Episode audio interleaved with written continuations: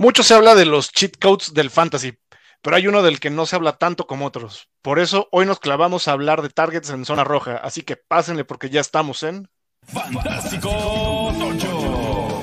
Con sus anfitriones Mansa, Mayer y Sergio.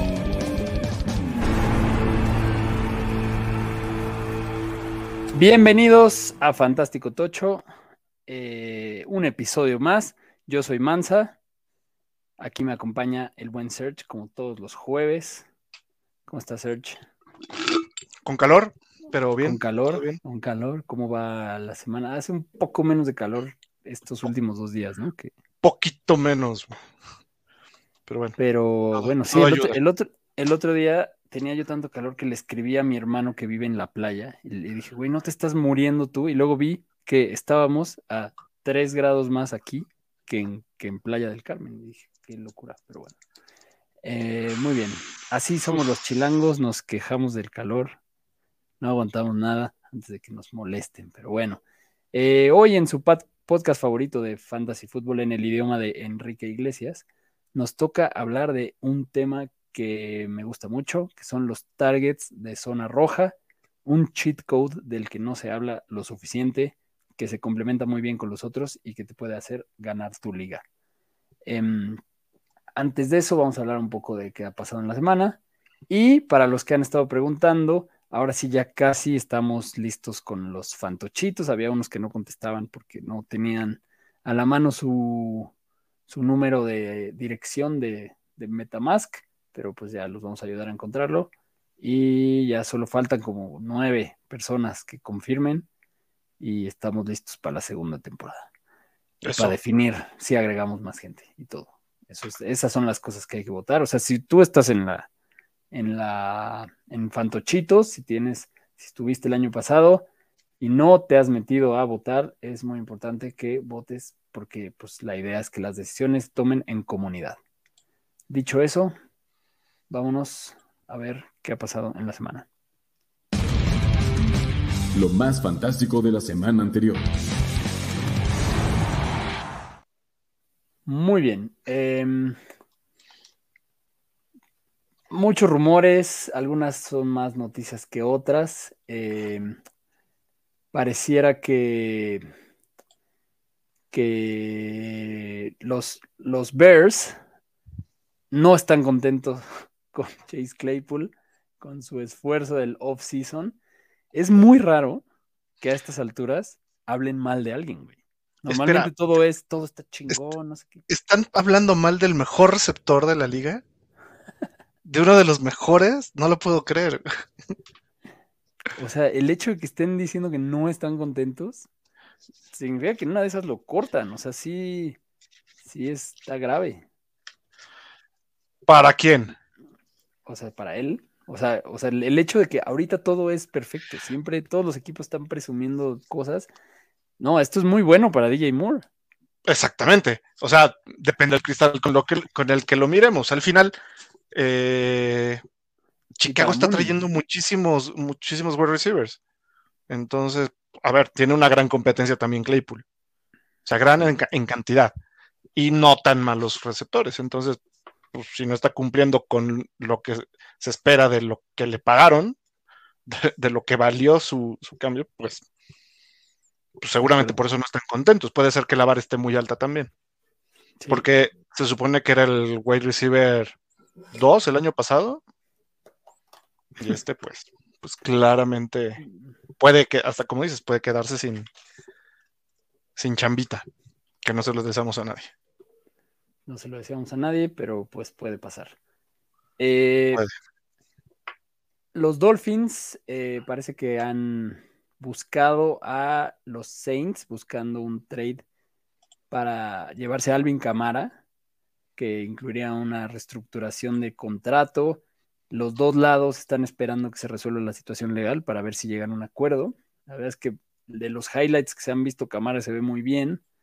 Y Miami claramente está buscando comprar barato un, un crack, ¿no? O sea, claramente lo que era lo que buscaba con Minnesota con Dalvin Cook, es lo que siguen hablando con él a ver si algo pasa. Miami claramente, si agrega un running back a lo que ya tiene, pues tendría que ser algo que, que se, que se destaque, ¿no? Pero bueno. ¿tú, tú crees, o sea, ya con lo que tienen y con la forma de jugar de, de McDaniel, ¿crees que esté echando a alguno de sus hijos pródigos? O sea, porque al final No. los, los tres running backs los, los, los pidió él. él. Sí, los trajo él, o no, sea. yo, yo creo que por eso creo que si no es con un super deal, no lo van a hacer. O sea, no lo necesitan. O sea, tendría que estar estilo de juego- involucrado alguno de estos jugadores.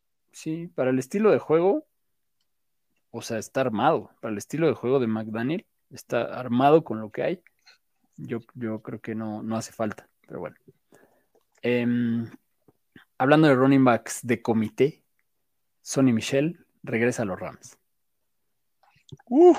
¡Qué emoción! ¡Qué barbaridad! fue una noticia tan poco emocionante que la noticia la dieron los Rams, ni siquiera la cubrió alguien. Pero bueno. Em, Pero es más como para. Yo creo que había mejores jugadores como este, varios 27 añeros que tenemos por ahí perdidos, ¿no? Sí. Em, hay ruido con Rashad Bateman. Eh, John Harbaugh, Harbaugh explicó que el por qué, porque empezó el ruido de que en, en la, en el training camp o en el mini camp le pusieron una inyección de cortisona en, en- en el pie, en el pie que, en el que tuvo su lesión de Liz Frank del año pasado. Y pues al parecer es el hecho, y lo, por lo que he oído ahí de comentarios médicos y tweets y demás, es que una lesión de, de Liz Frank, cuando tienes que recibir un shot de cortisona, es porque realmente no está recuperándose como debe. Y, y pues John Harbaugh salió ahí como a justificarlo un poco.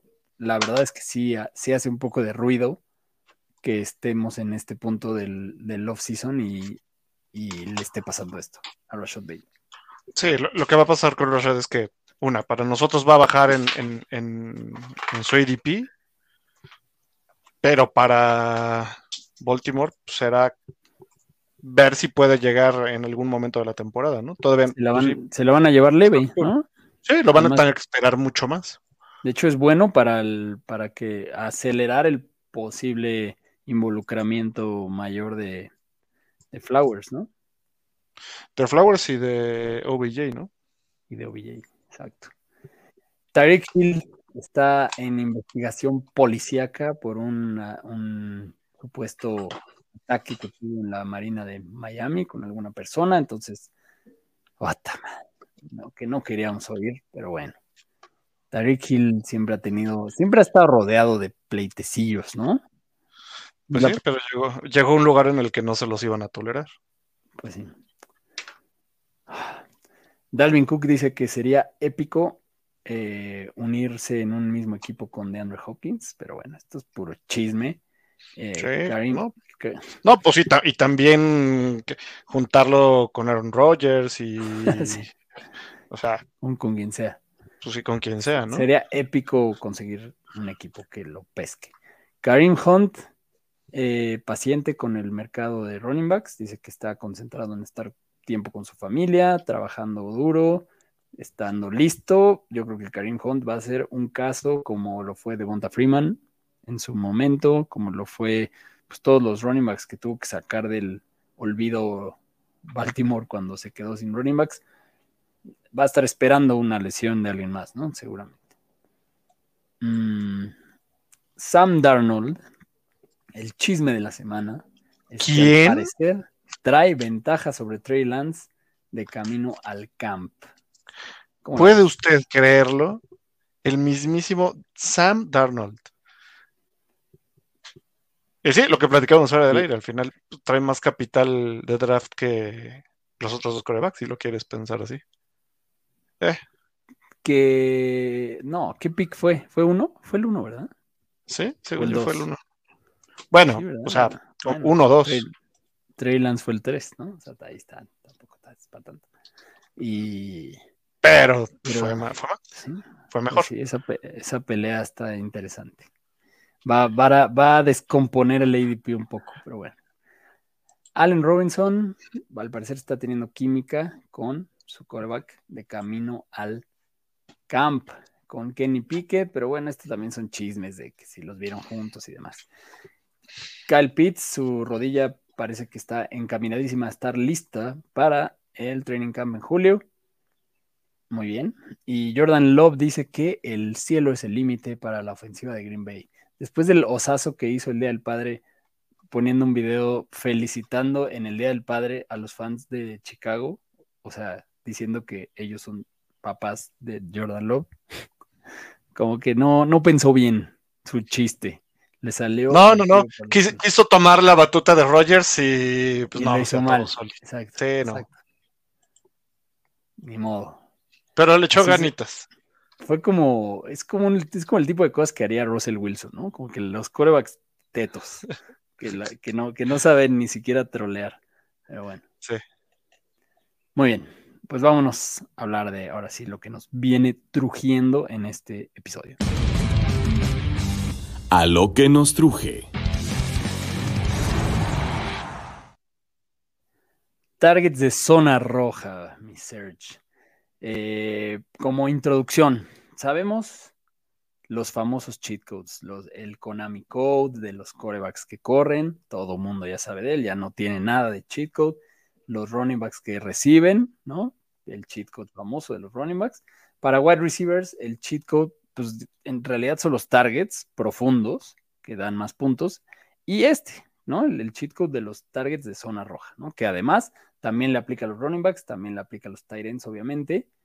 Y es algo que siempre hemos dicho, ¿no? Los, los touchdowns son una estadística muy impredecible, pero lo que sí es predecible es la repartición de los targets de un equipo y también la repartición de los targets de zona roja, ¿no? O sea, esos dos, esas dos estadísticas son de las más pegajosas, como les dicen los gringos, de las más sticky de un año a otro, y que suelen realmente tener una correlación de una temporada a otra. Así que es de la información más confiable, entre comillas, que podemos tener para planear drafts y demás, son el porcentaje de repartición de targets en un equipo, tanto en general como en la zona roja. Y hoy vamos a hablar de los de la zona roja, porque al final, si bien los touchdowns son impredecibles, los targets de zona roja no, y eso pues aumentan las probabilidades de tener touchdowns. Y, que en algunos casos eh, van a poder traer una regresión para este año. En touchdown.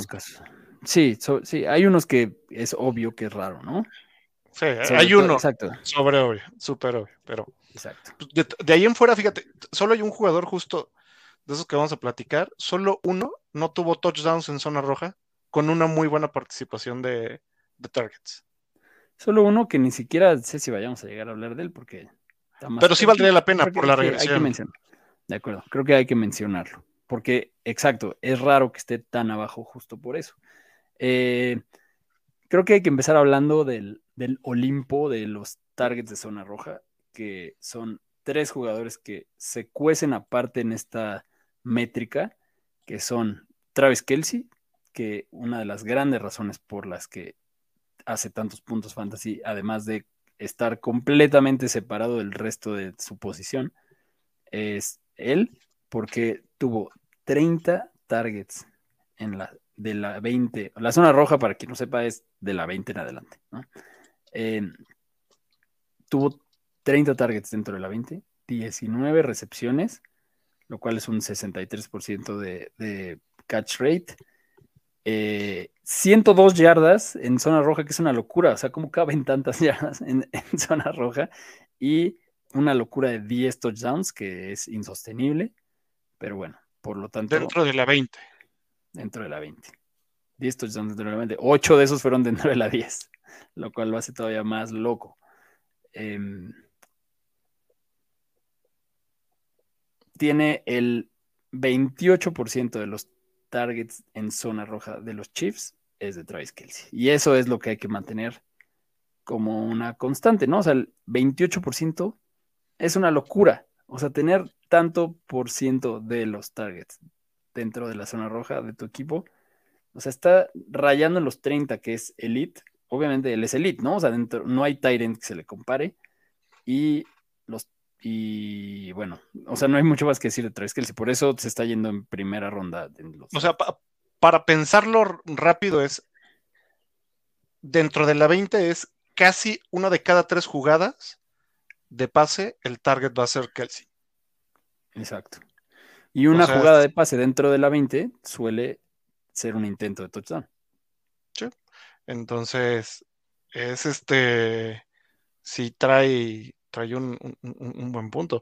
Sí, y justo, por ejemplo, en el caso que dices de, Kelsey, de las 19 veces que lo target, que recibió después del target, anotó en la mitad. Es muchísimo. Y no hay ninguna razón para pensar que esto, por lo menos este año, vaya a cambiar, porque las decisiones de off-season de Kansas City están enfocadas en otro tipo de armas, ¿no? O sea, el, draft que hicieron, o sea, al final están buscando armas para ir más lejos. Eh, Juju se fue, y Juju, digamos que tenía un rol más de, pase de slot. Eh, McCall Hartman se fue. Eh, Kadarius Tony ahí sigue. Y Sky Moore, que son más eh, wide receivers normales, de, receptores abiertos, dicho propiamente. Entonces, siento que, que sí, o sea, este rol de, zona roja y del, pase corto y, demás, pues, o sea, lo, lo sigue teniendo a pesar de su edad, Travis Kelsey quién sabe cuándo se le vaya a acabar la pila a este monstruo, pero no va a ser este año. Yo creo que no hay ningún. De acuerdo. No, a menos de que tenga una lesión, pero pues eso está fuera de el rango. Exacto. Y justo abajo de él, en targets de zona roja, está Justin Jefferson con 28, lo cual es el 28.6% de los targets de zona roja de su equipo. Eh, cachó la mitad exactamente de esos 28 tuvo seis touchdowns, lo cual es algo más normal, más sostenible, digamos. Y Justin Jefferson, pues también, al igual que el que vamos a mencionar ahora inmediatamente, pues es una locura, porque es el, el alfa de su equipo, con una bestialidad de, de targets en zona roja. Algo muy interesante del caso de Justin Jefferson es que, que Adam Thielen, en su último año en Minnesota, también figuró dentro de esta lista. O sea, él tuvo 21 targets de zona roja que se quedan vacantes, que seguramente varios de esos se los va a llevar Jay Hawkinson, que también figura en esta zona, y la llegada de Jordan Addison, ¿no? Entonces, eso es algo que habla mucho de lo que hace Minnesota en zona roja. Eh, sabemos que Minnesota evolucionó desde la llegada de Justin Jefferson a ser un equipo más pasador que corredor.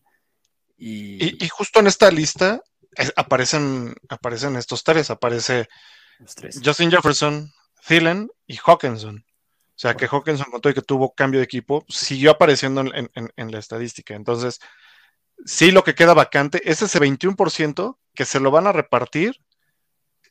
La gran mayoría sería para Addison y una pequeña parte para Jefferson y para Hawkinson. De acuerdo. Entonces, Justin Jefferson, por algo, también se está yendo en primera ronda. Yo creo que llevarte a Justin Jefferson este año en primera ronda es como cuando te llevabas, sin duda, a Antonio Brown, ¿no? A ese nivel. Yo creo que. Más, ¿no?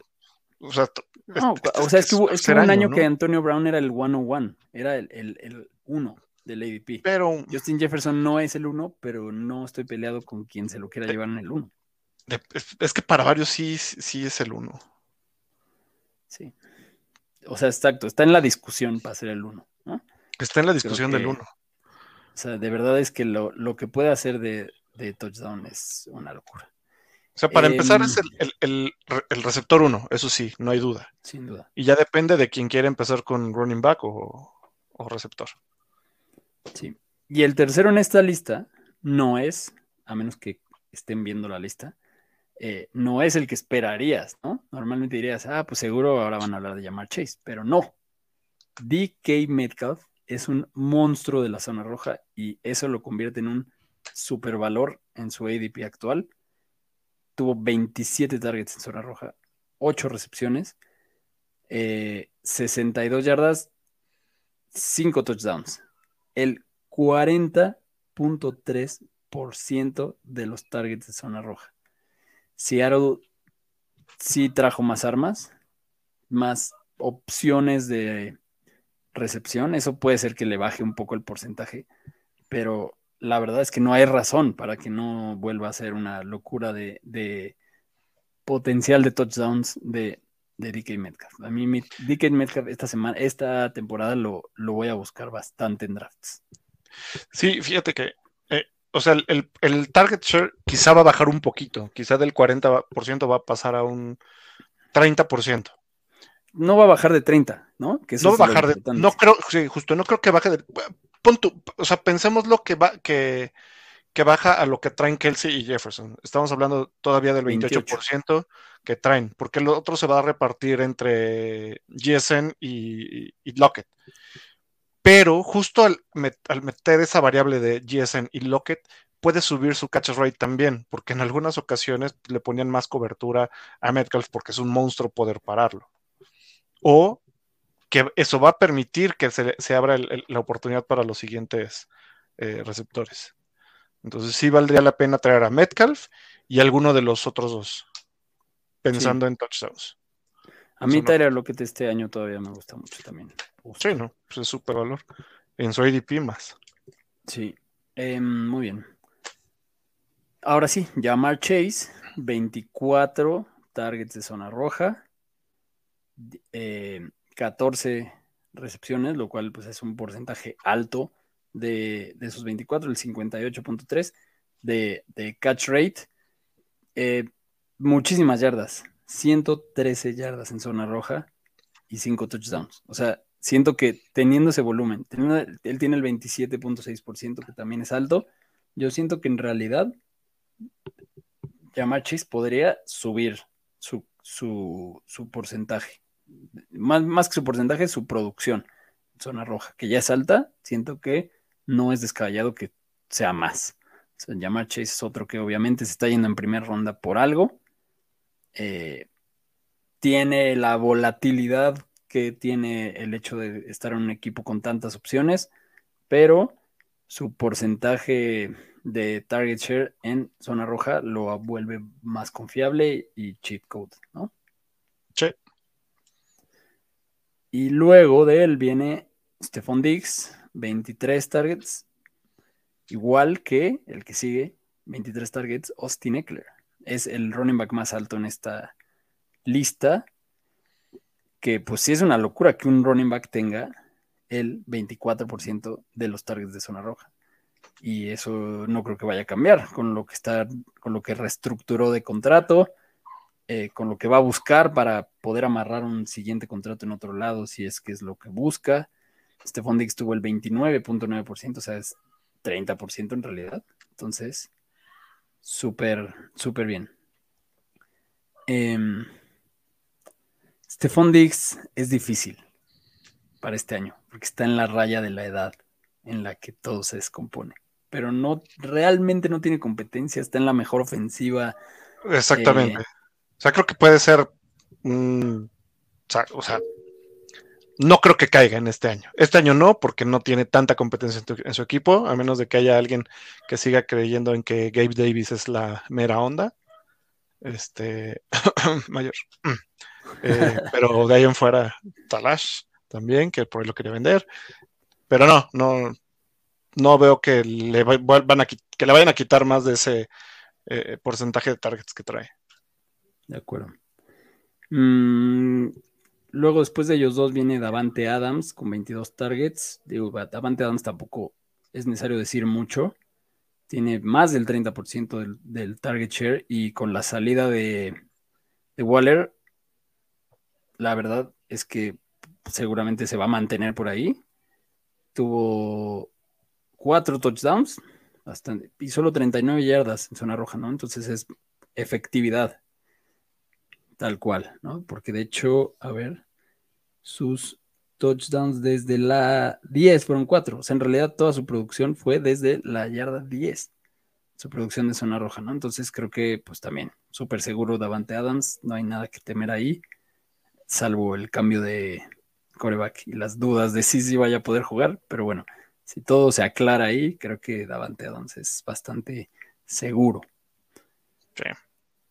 Y luego aquí empiezan las sorpresas. También con 22 targets, Christian Kirk. No te lo imaginarías verlo aquí tan alto. 28.9% de los targets de zona roja de los Jaguars. Aquí hay interrogantes, ¿no? Hay nuevas, nuevos elementos. Calvin Ridley se está yendo más alto que él. ¿Qué tanto puede llegar a, robar, a robarle de este porcentaje? No me preocupa tanto el porcentaje de Christian Kirk, pero sí el de Say Jones, que está un poquito más abajo en esta lista. Sí, ese, la verdad. Sí, o sea, Say Jones está muy alto en esta lista y es probable que estén cambiando entre ellos dos el, el, target. Sí regresa en buena forma Calvin Ridley, que todo parece que sí. Entonces, realmente lo, lo que nos está indicando esto también es que pues, nuestros amigos Jaguars confían bastante en, su zona roja para lanzar. Otro que también me parece difícil de predecir, con 21 targets en zona roja, el 24% del equipo, 24.4% de la repartición de targets del equipo de zona roja, Amonra St. Brown. Creo que él se vio beneficiado por la salida de Hawkinson. Eh, pero ahora llegan, Jameson Williams ya va a estar en teoría. Eh, draftearon a Sam Laporta. Em, Jamir Gibbs. Eh, o sea, es, está más difícil de predecir qué tan pegajosa vaya a ser el target share de Amon Rosen Brown en zona roja en específico. Ahí es donde podría tener algo de regresión, aunque sigue siendo el jugador, el mejor jugador más y más probado del equipo, ¿no? Sin duda. Sí, sí, sí, sí. Pero sí, trae más armas que le pueden quitar espacio. De acuerdo. Em, y el, el más alto en esta lista, porque me voy a saltar a Thielen porque ya hablamos de él, también tuvo 21. 20 targets en zona roja para David Njoku. En realidad. O sea, el, segundo. O sea, es que Kelsey ya lo pusiste en, ah, otro nivel, en otro nivel, que fue el, papá de los pollitos. Kelsey no está bien. Kelsey juega en una posición que se llama Kelsey. Sí.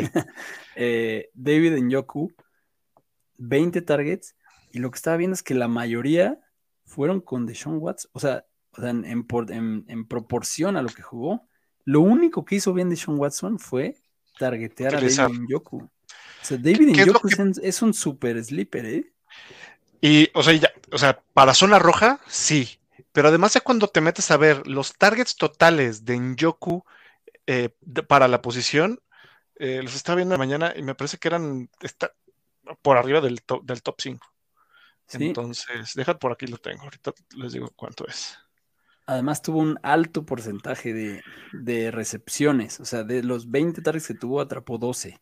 Y 87 yardas, que para un Tyrant está muy bien. Cuatro touchdowns. David Njoku va a tener una gran temporada. Me emocioné. Njoku tuvo 80 targets ya después, ya que eh, en, Cleveland. Imagínate, la cuarta parte de sus targets fueron en zona roja. Y, en, eh, y, fue el 11. O sea, sí es muy buscado. Y, empieza una nueva era para él. O sea, se hizo buena química en el mal año que tuvo Sean Watson. Imagínate ahora si realmente creemos en Deshaun Watson. En, los pocos partidos que tuvo Watson y con el ritmo que tuvo ya después. Yoku, si se mantiene sano, porque es algo con lo que ha batallado. Aguas Esperemos que sí. Ok. Aquí yo creo que de, aquí en adelante podemos hacer unas menciones rápidas honoríficas de que se nos acabe el tiempo.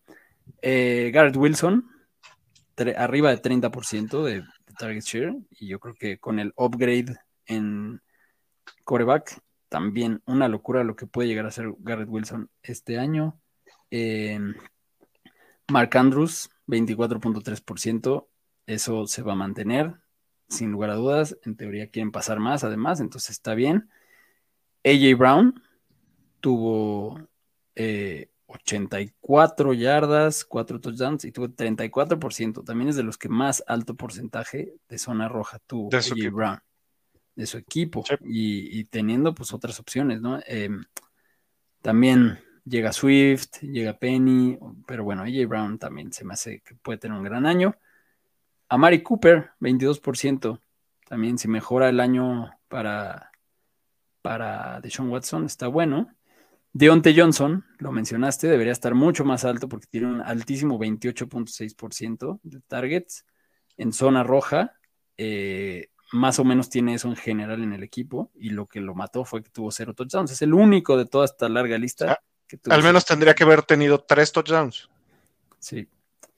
Y Drake London, que fue muy productivo porque con solo 16 targets hizo cuatro touchdowns, tuvo el 33.3% de los targets en zona roja. Atlanta tiene que pasar más, esperemos, pero no parece que sea el pase, no parece que vaya a ser la idea. Draftear No. a Villan Robinson, entonces tampoco te puedes confiar. Y a mí me llama la atención Tyler Higby. 16 targets de zona roja. Tyler Higby lo damos por muerto y o No, sea, no, no, no, no. 24% de, sus de los targets de zona roja. O sea, Tyler Higby, los Rams no tienen tantas opciones. Tyler Higby fue es una- un buen El tercer, el tercer tight end con más targets el año pasado. Ándale. Solo atrás de, O sea, de Kelsey y de Mark Andrews. o sea, si Matt Stafford tiene un mejor año, Higby no es mal tight end tardío ¿eh? que tener. No. Y está olvidado, está en el olvido. Así que bueno, con eso les dejamos esas ideas de tal vez algunos no, no los estaban considerando tanto, pues consideren esto al tomar sus decisiones en drafts. ¿ok? Em, gracias a todos por acompañarnos en un episodio más. Eh, ya saben, síganos en todos lados, suscríbanse en Spotify, déjenos reviews, en Apple Podcast, comentarios en YouTube, péguenle a la campanita y aquí nos vemos la próxima semana. Chao. Gracias por acompañarnos en un episodio más de Fantástico Tocho. No olvides suscribirte en Spotify o Apple Podcast y seguirnos en Facebook y Twitter.